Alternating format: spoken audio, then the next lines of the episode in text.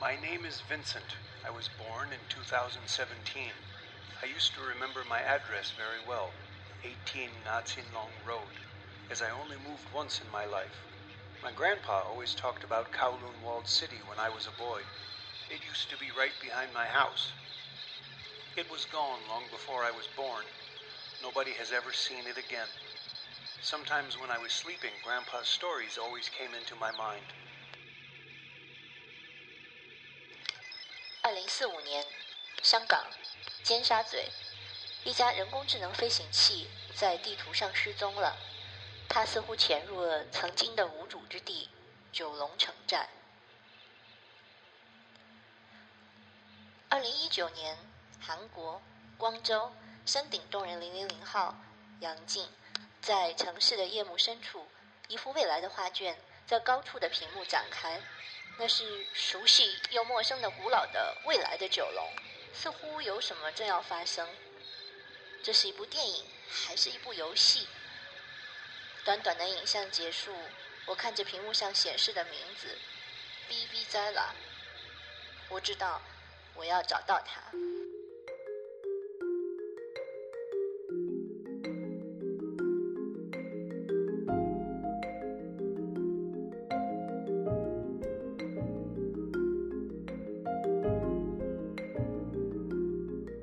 朋友，欢迎收听《山顶洞人》第二期。这次我们不是在山顶，我们是在海边，是一个叫梅窝的地方。因为我在香港，走这么远不是为了欣赏风景，主要是来拜访 VV Zella。他也有中文名字，但因为可能会改，所以先不讲。好实在啊！Hello，你好。我们呢，其实也没有认识很久。我来给大家讲一下我是怎么找到他的，并不是一开始就可以搭船来见他这么简单。事情是发生在一个月前，在韩国光州有一个很牛逼的会议，叫做世界电子艺术大会。那个会呢，它它会向外征集一些优秀的艺术作品，是以屏幕为中心的，备选的作品会滚动的放。有一天晚上，因为吃多了，然后就饭后消食，走在那个地方，看到有一个小朋友，韩国小朋友特别开心，捧着头坐在一个小台阶上，在那边看。然后我一抬头，发现。就是那个大楼上面有两个大屏幕，他们同时在放一个作品，然后那个作品看起来特别像科幻电影，但是那个画面里的建筑跟地图是非常熟悉的，是香港尖沙咀这个附近到九龙城，然后上面忽然出现过中文字，好像是说一个什么东西丢掉，中间系统找不到它，然后要去找它，然后就出现很多那种像《黑客帝国》里面绿油油的镜头。然后就会扫描那个地方，然后我赶快去看了一下会议的网站，上面写的大概是一个叫双城。对，它名字其实叫机密路双城，它讲的是一个 fictional 的地下九龙寨城的事情。我当时看一开始觉得是个电影画头，就是预告片，以为这就是来就是刺激我们一下，然后赶快去电影院买票观赏，因为好像。到最后，就是这个飞行器还是个什么东西消失在地下城之后，走过了一串 像重庆大厦里面那种小旅馆的门，然后走过一个都是人的内脏标本的房间，然后天上掉了很多小药片，之后来到了一个尽头。等他又重复放了一遍，我觉得这肯定是个游戏，好像我们是在玩一个侦探解谜，或者是鼠标点击冒险，然后要去找一个人，或者把自己藏起来，还是干什么？然后我就开始疯狂的找，到底是谁做的这个东西？发现。中文的名字叫曲倩文，然后就去网络上搜曲倩文，搜索到信息大概就是谷歌的第一页，第二页就没有了，就这么神秘。但我当时搜到他，他是跟一个叫洋葱胶囊的空间或者组织联系在一起，我就觉得啊，这应该是个挺有意思的人。然后生活在离我还蛮远的地方，就是杭州。然后在想我怎么去找机票看这个人，然后再去找就没有信息了。是因为他其实是在我之前在杭州读大学的时候，那个时候国内有一批就是 hacker space maker space。呃，是因为欧美的这个 hacker maker 的文化传到内地来，有一些人他们也有在，就是通过不停不同的一些资金的来源和和和支持，在上海呀，呃，北京，对，北京应该有，还有广州，嗯，我们也是有课程来请他们过来讲一些 tutorial，或者是关于 processing，呃，关于 coding，关于 hardware 的。你们是？艺术艺术学院的老老师和学生有一个方向是做 installation，那 installation 再往下分它的话，其实就有一些 interactive installation。那 interactive 的话，一定会跟 mechanism 这些机械的东西或者是 coding hardware 有关系。那其实那个时候。比较，其实现在还还很时兴也很好用的一些，比如说 a journal 或者或者是呃 Raspberry Pi 这样的东西，其实会是一个非常的 low cost。可以达到一些效果的事情，而且他们有很多的 module 和一些 template，只是让你去改一些改一些参数，就可以达到达到一些对一些效果。所以你本科的时候在做这些？本科的时候其实更多的时候也有，还是在做 visual 的事情，在做 video，对 computer graphic 的 video。这样说，如果要是在学校里边，在学校的空间里边。呃，有一个这样的地方，可以让学校内的和学校外的对一起来一起来合作做一些东西，比如说浙大还是什么的，他们做 programming 的同学一起来做成一个一件 artwork。一个比较有印象的是，一个学弟做了一个叫 fingerprint records，就是指纹唱片机，就是它会把你指纹里边的参数转化成音乐。啊，所以每个人就是一一首或者十首不同的歌。对，所以我就因为这个洋葱胶囊，就觉得我应该能定位你。你肯定不是在上海，就是在杭州，跑不了多远。嗯，然后就去问了我认识的所有跟艺术有关的，在上海和杭州还有北京的朋友。有人说知道这个洋葱胶囊，但是说好像已经停止运营了。嗯，然后我的线索就断了。但我真的很想知道嘛。我我觉得就是在自己生活的地方附近被拍成了科幻片，或拿来做游戏都很。就那个感觉很很刺激，又很跟自己有关系，然后就开始找，就重新看那个网站，然后发现有一个英文名字，我觉得这可能是你的合作者，叫 VV 塞拉然后这名字也挺奇怪，我觉得可能我如果找到了这个合作者就可以找到你，然后就真的找到了 VV Zella 的个人网站，上面有真的有这个作品的一小段视频，但是没有联络方式，然后我要放弃的时候，因为我开着 Facebook 就那种。破罐子破摔的，随便去找了一下，然后就就找到了你，然后就是一个亚洲人的脸孔，然后头发比现在长很多，但是非常酷。然后我们居然还有共同好友，然后再问了两句，妈的，你居然生活在香港，然后就是那种坐地铁半个小时可以到的地方。对，嗯，对。我可以问一下，为什么你要叫？这是你的英文名字了，所以 v i v i Zella。嗯，但其实我现在 v i v i Zella 的名字其实是来自于，就大家如果知道的话，是南非世界杯流行的一个乐器叫 Vuvuzela。嗯，对，它是一个一个很长的一个 horn，很长的一个喇叭。然后当时在呃上声音的课程的时候，就是老师有介绍这个乐器，当时就觉得啊，这个读音很。很有趣，嗯，那不然的话就把它来拿做名字吧，就会很很很喜欢一些很奇怪。就不太会有人重是吗？对对，不会撞衫的名字。对对对，这个对我来说还蛮重要的。后来要做自己网站的时候呢，就发现 vuvuzela.com 是他们的官网，所以就变成 vuvuzela。我们刚刚可能听到有一只小猫凄惨的在叫，我们在那个 vuvuzela 家，他养了两只长得一模一样的双胞胎猫，一个是男的，一个是女，他们俩的名字也挺奇怪的。对，叫 Vanilla 跟 Erebus，他们自己能听懂吗？不能，所以他们只叫哥哥妹妹，因为他们是黑色的猫，就是通体黑色的猫，所以当时就想说，嗯，好像要取一个比较比较魔幻一点的名字，才能对得起他们的颜色，所以就往往古希腊神话的神，嗯，就地下之神、黑暗之神这样的方向去找。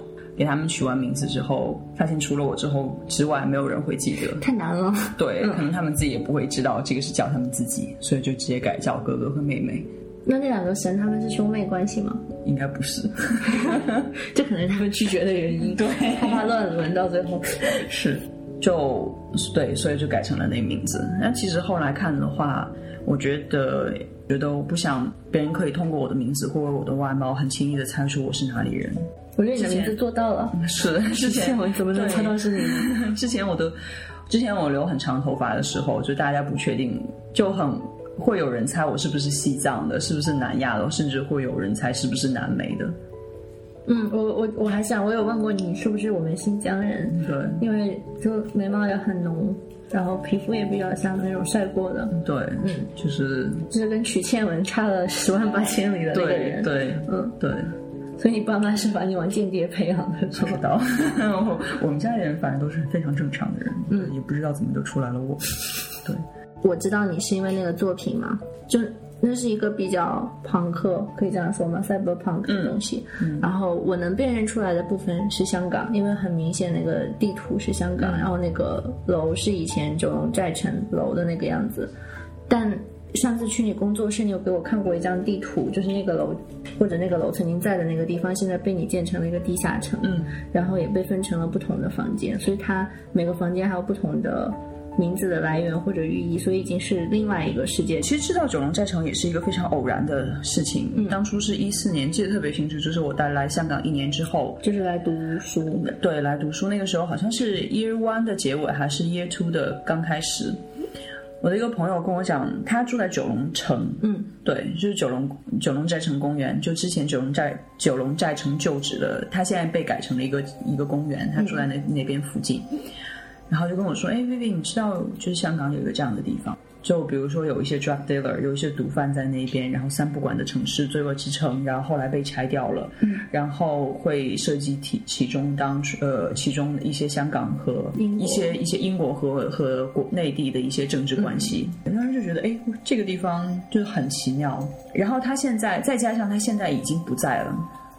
所以让它变得更加神 fictional，秘是完全是你从 appearance，你从你过，即使去到那个地方，想不到以前是那样的。对你也没有办法去，你有就是无从查证它，去找到他当时真正存存存在过的 trace，因为其实当时里边的那个小的 museum 一些那些 archive 其实做的也不是非常的详尽，嗯，对，然后就开始查他了。其实当时并没有想说要做成一些什么 work，就是单纯的好奇。对，然后你是就物理上去了那里，然后看不出来什么，就是他跟我讲了之后，instantly 我就开始做一些查就对，在网上查一些他的故事啊，一些 video。但其实他是九零年代初被拆掉，然后被拆掉之前，就他拆掉这个计划做了很久，所以很多外国人他们都会就是专门为了在他拆掉之前来拍摄。然后包括本地也有非常非常多的 records，所以它的文字资料、图片资料和影像资料其实非常非常的多，对，嗯很容很容易找。我第一次去九龙寨城公园其实是为了玩，第二次去到的时候是真正要做 research，我想到一个 idea，想把它转换成一个 work。你当时想到的是什么？就当初想的就是这个地下城的一个事情，就当初 basic setup 已经是现在现在的一个 setup，对。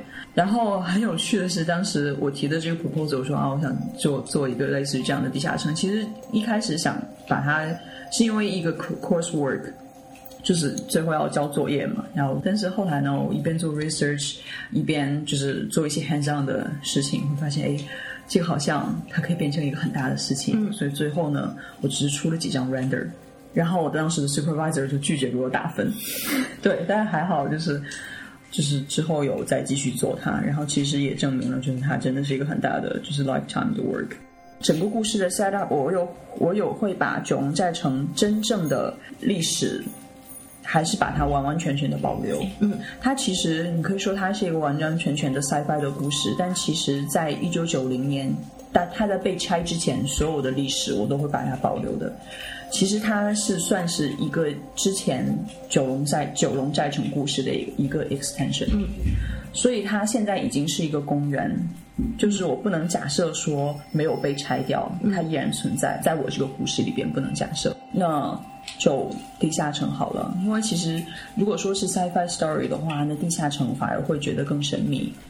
而且，就是往地上和地下发展，其实是人类一个一个趋势。嗯，我在设想的时候是主要是抓了两两条线吧。第一个是九龙寨城本身，它在宋代建立之初，其实作为延长，就是有一定的经济的作用就是做 salt trading。有外国人进来的时候，又加了很多军队在里边。嗯，上世纪移民潮的时候，它又变成了就是大家来到小乡的地方，对，变成了一个 shelter，是因为它其实这一一点点九龙寨城，它的 sovereignty 还是在大清在王朝在大清王朝，所以说其实这个地方是不需要任何 ID，嗯，所以历史就变成了地下的前传。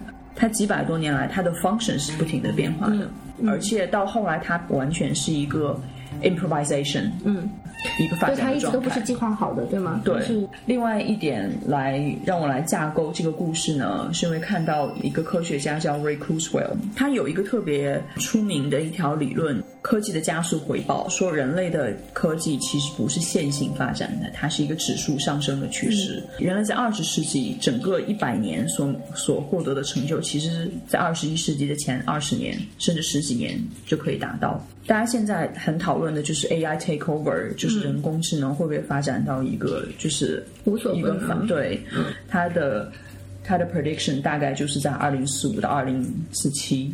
哦，我以为二零四七是因为香港的一国两制实现，呃，其实那个时候并没有，对，是刚好的吻合。对，邓小平是世界最伟大的预言家，什么都想到。所以对我主要是通过这两个方式来来这两条线来架构这个故事。嗯，对，在这个故事里边，它 AI takeover 发生之后，整个地上的城市其实已经被 AI 所控制。嗯，剩余的人类也是在他们非常有限的空间之内生存。嗯，那地下九龙寨城。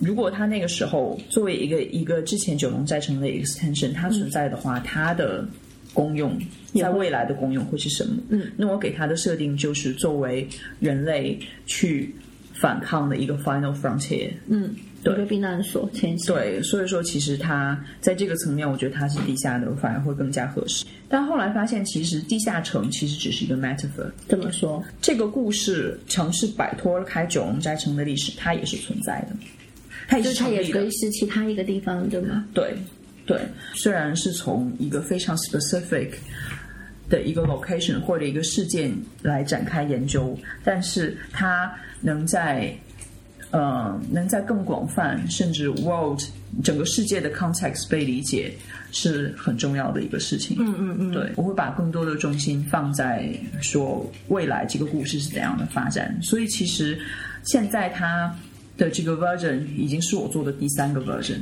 第一个 version 的话，我会就是之前是一六年出来的第一个 version，是花了很大的时间去讲九龙寨城的历史。这个版本最新的这个版本，就是刚才在最开始有提到说，好像什么东西丢掉了，然后他从哪个地方逃逃走，什么什么的。通过一个 AI 从这个 AI 的城市逃到九龙寨地下九龙寨城的这个过程，来来讲述这两个这两个城市到底是怎么样的。然后那个城市刚开始看特别特别像，就是正常电视会放的那种香港的俯视图，然后是在维港的两岸。但是你如果认真看的话，会发现其实是有出入的。首先，它的那个 rendering 是非常科幻的电影的感觉，另外有些楼也并不是我在生活中能看到的那些楼的样子，尤其是聚焦到九龙城以后，就以前九龙寨城的上空，这个时候就出现了一些画外音。就是要去找一个东西，然后这个东西不见了。嗯、这个东西的名字也是 V 打头的，跟你的名字一样。它是它的名字叫 Vespa-Cola，其实就是我的名字，就是转一下，啊，就是把字母打乱重新来。对，所以那是一个飞行器，对吗？它是一个 artificial intelligence。啊，我为什么我总觉得它是飞行器？我 rendering 的视角的事情。明白。对。然后就是你飞走了，你不见了，然后跟着就变成了一个有点像解释这个世界到底是怎么回事的一些草图或者机械构造图，就是说这个世界其实已经是被人工智能控制的世界，然后像你这样的叛兵又是长得什么什么样子，然后系统是怎么样控制每一个角落的。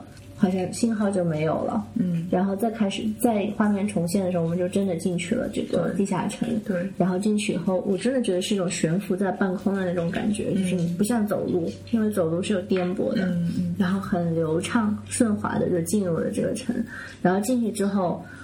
我第一个感觉就是，这不是九龙，这是重庆大厦。因为我看到后来我明白的是避难所，就是上面会有一些小房间的门，上面写着 shelter，好像有写，嗯，然后就每个房间门上还有个号码，就很像重庆大厦那一带廉价旅馆的那种样子，嗯嗯，然后再往里就是一个房间，然后里面都是罐子，瓶瓶罐罐里面装了很多内脏，再往前走就有一些。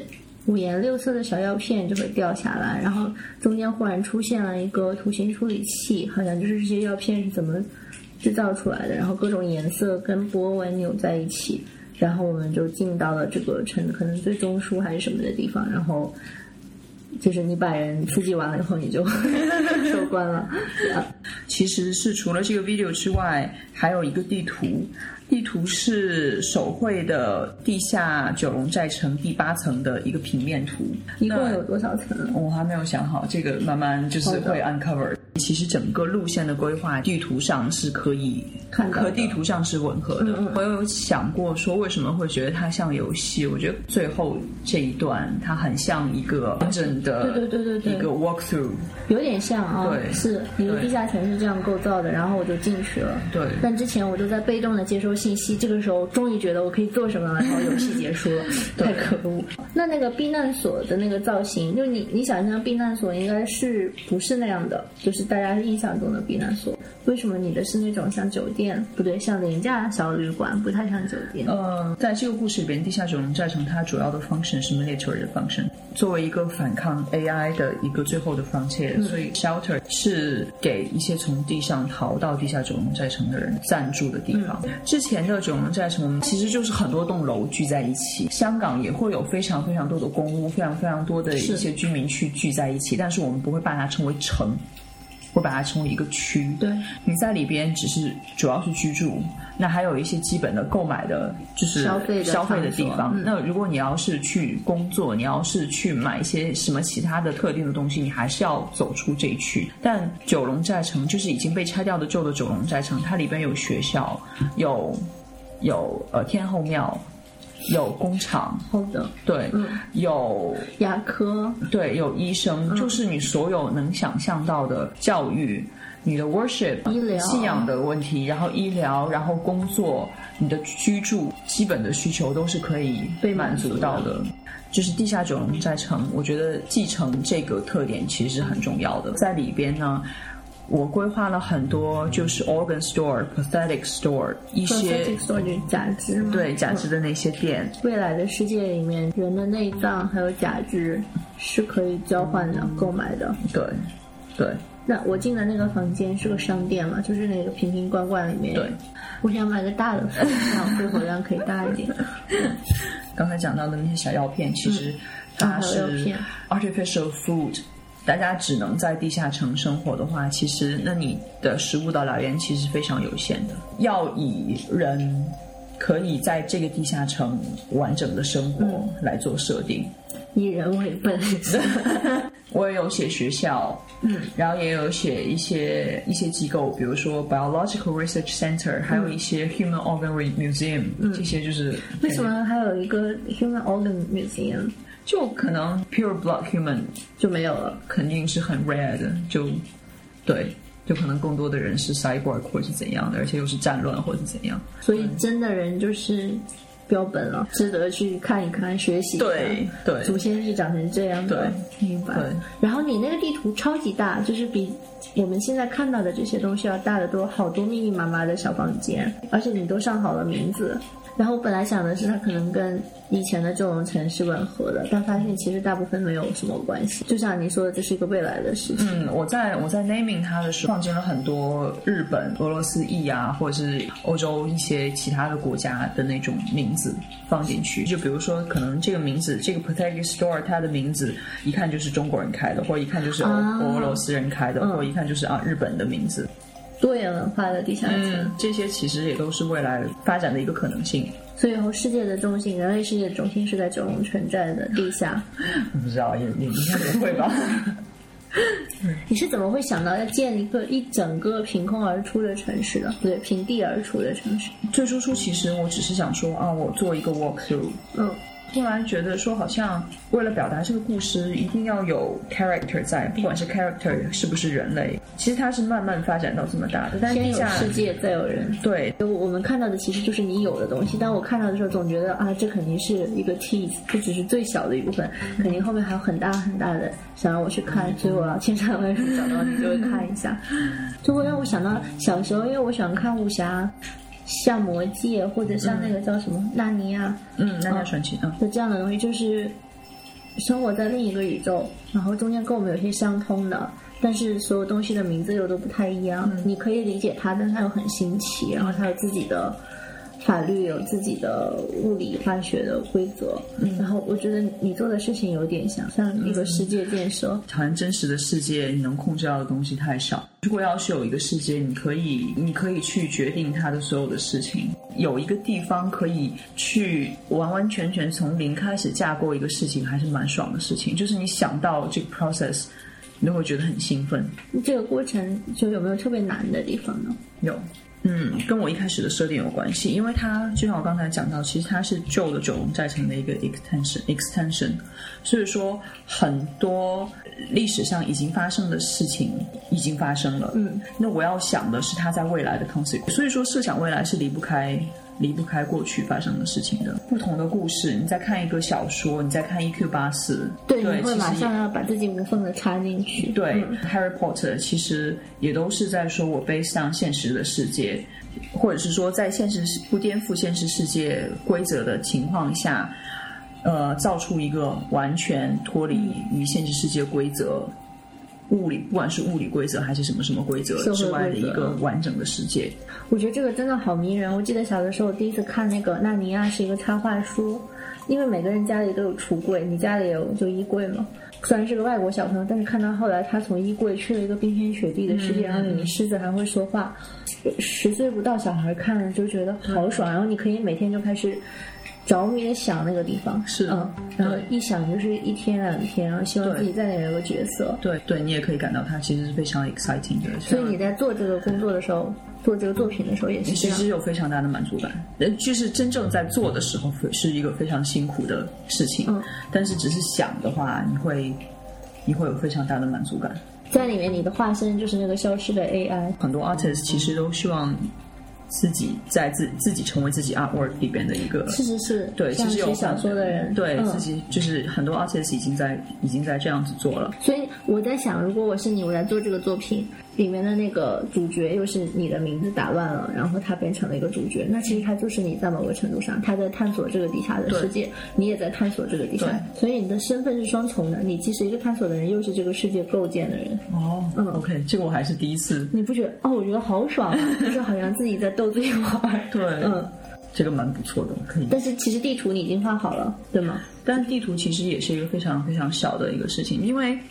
就是有一件事，我想起来都会觉得说啊，这个事情做完了应该会很爽。就是 artwork artwork 啊呃 research 是 research，这个是我一直在做事情或者是做 research 秉承的一个原则。对，那所以之前很多很多关于九龙寨城的 research，我并没有把它当成 artwork，嗯，或者是说当成辅助这个 artwork 的 archive，嗯，未来的世界里边呢，这个 work 是要讲。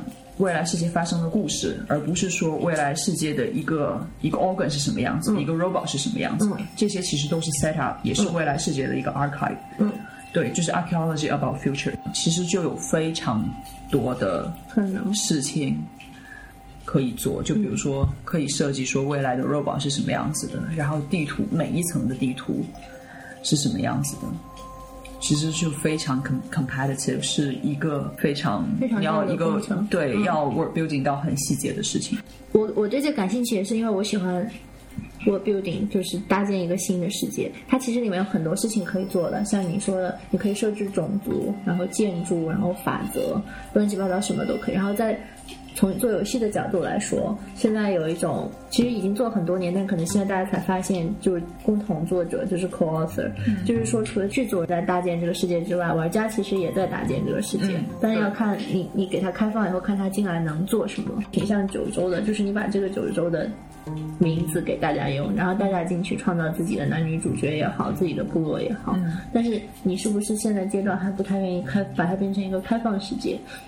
我觉得它的 set up 还没有那么完善。就是你作为这个造物主，你还是需要一个比较完备的宇宙，然后再让人进驻。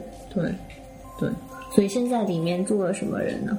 更多的是 military engineer，还有 scientists 和一些 refugee。更多的是这样。是一个军师，有点像《黑客帝国》的西安。西安这样。原来是这样，起源是在西安，我才知道。哦，对，里边有一个叫 Hades Biological Research Center，然后是它的创立人是 Dr. Hades。Hades 其实是对又提到就是古希腊的地下之神，嗯，就是他是掌管地下的。那我其实把它设定成为就是最初出地下九龙寨城开始建造的推推动人。在那个故事的结尾，好像碰到了一个什么权力，还是一个军队，还是什么？哦，其实就是 Doctor Hades 叫住了那个 AI，、啊对，就是 Who are you？那之后就发生的事情就是他来到地下九龙寨城会做的什么事情。我现在才发现，我看了一个作品，就是创作者跟我一样，知道的也不是特别多。其实我还是知道稍稍多一点，但是我没有。你不要告诉我对是吗？就是因为我有幸 偶然间看到了你的作品。如果就听节目的人有人希望能看到你些作品的话，除了网站，你接下来有什么展览是大家可以去看的？九地下九龙寨城第二个阶段的现，在是第二阶段是吗？对，现在是第二个，就是真正就是这个故事要接下来发展，会在台北有展览，对，是在今年的十月十月头。对，所以大家现在如果还有签证的话，可以，我觉得应该很好看。嗯，场地很有趣，哦，不能讲，因为还没有签合同。好的，对，在台北的某个有趣的地方可能会有这样一个展览，所以你自己决定吧。最后有一个要求，就是我自己发明的一个小一个传统，嗯就是要要请呃来的嘉宾讲一个开脑洞的方法。对我来说非常非常有有用的事情，就是看天文物理学的书。就是真的非常 hardcore、非常理论的天文物理学的书，嗯比如说就是之前呃霍金的关于 black hole 的那些 lecture，那就很难懂嘛。但是其实 artist 其实不需要很多 fact，、很多就是百分之百真的事情来、来做就是一个 artwork 的 inspiration、其实很多都是 pseudo science，就是我们说的伪科学，就是完全是假的、假的事情。我其实并没有说我。一个月或者什么什么，我要看几本这样的书。我只是说觉得说啊，恰好碰到了，我觉得这个词很有趣，那我就围绕着这个词来做一些真正非常 scientific 的。这个我觉得并不能说是研究，就是一起看一些这方面的书吧。功课我对它，对我对它有一个了解，然后我知道说啊，它到底是怎么回事，我可以在上面做什么事情。因为上一期嘉宾说的是可以保持无聊，然后大家无聊的时候可以看一些天文物理的书。天文物理还是蛮有趣的，嗯，就是一开始看不懂，但看了两三天之后，我觉得啊，就是自己好渺小啊。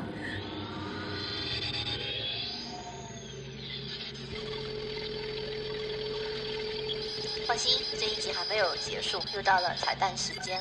我的嘉宾他也没有消失，没有消失在九龙城寨的地下城，或者是消失在这个奇怪音轨伴奏下的天文望远镜看到的某个地方。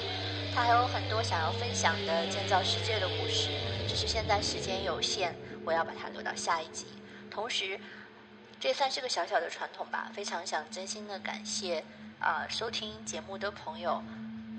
为我提供各种支持和鼓励，当然还要感谢为山顶洞人提供旅费支持的，哇，这声音好酷的 DSL 收藏，来自法国的最大的中国当代艺术品收藏之一。哦，忘了说，我们现在山顶洞人不只有播客，还会在我们去的地方搞一个小小的聚会，我们一起做游戏或者聊天儿。在北京，大家还喝酒，所以今天的节目就到这里，我们下次再见。